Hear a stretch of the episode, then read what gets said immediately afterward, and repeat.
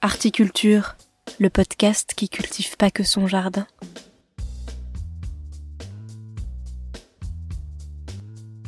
Salut, c'est Margot Grélier et je vous souhaite la bienvenue dans ce deuxième épisode de ma série de critiques spectacles, des spectacles qui se jouent en ce moment à Paris et que je vous encourage ou non à aller voir.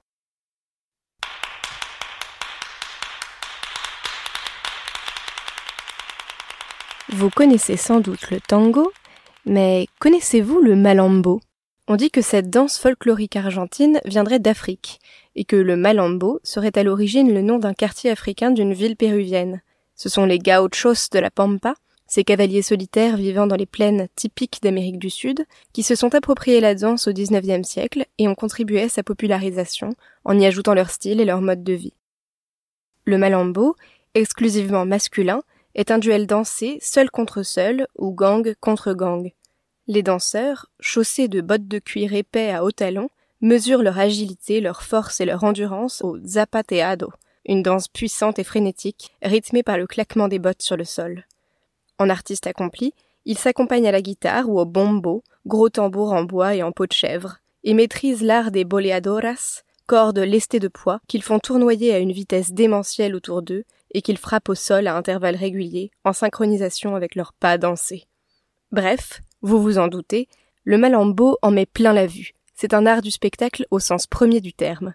Et si je vous parle de tout ça, bah, c'est que je suis justement allé voir le spectacle Kemalambo à Bobino.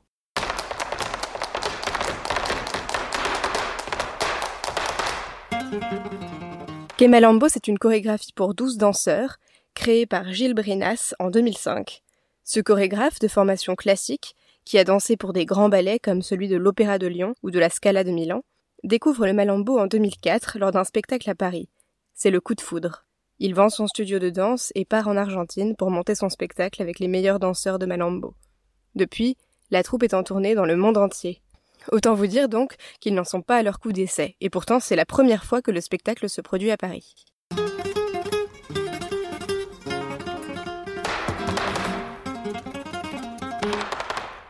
Le tour de force de Gilles Brenas avec Kemalambo, c'est d'avoir réussi à conserver cette ode à la virilité qu'est le Malambo, tout en nous racontant une histoire pleine de poésie et de charme. Il y a quelque chose d'érotique et de primitif dans cet affrontement des corps. Les muscles tendus, la sueur qui fouette l'air et la rivalité qui les pousse à se dépasser, c'est comme un shot de testostérone pour le spectateur.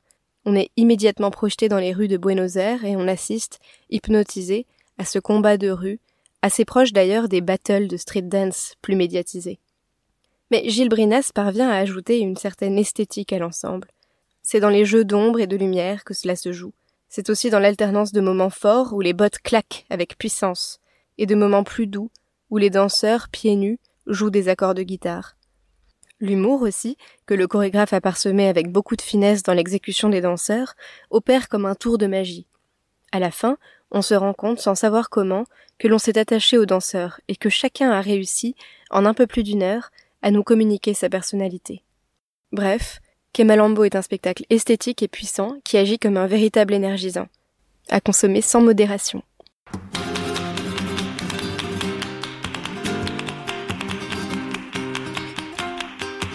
Kemalambo, chorégraphié par Gilles Brinas et dansé par les douze danseurs de la compagnie Kemalambo.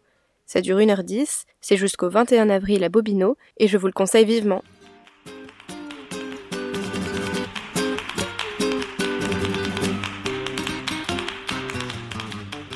C'était Margot Grillier et la deuxième critique spectacle de mon podcast Articulture.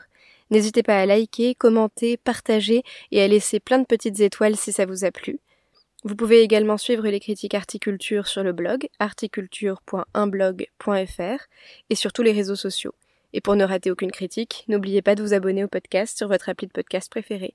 À très vite!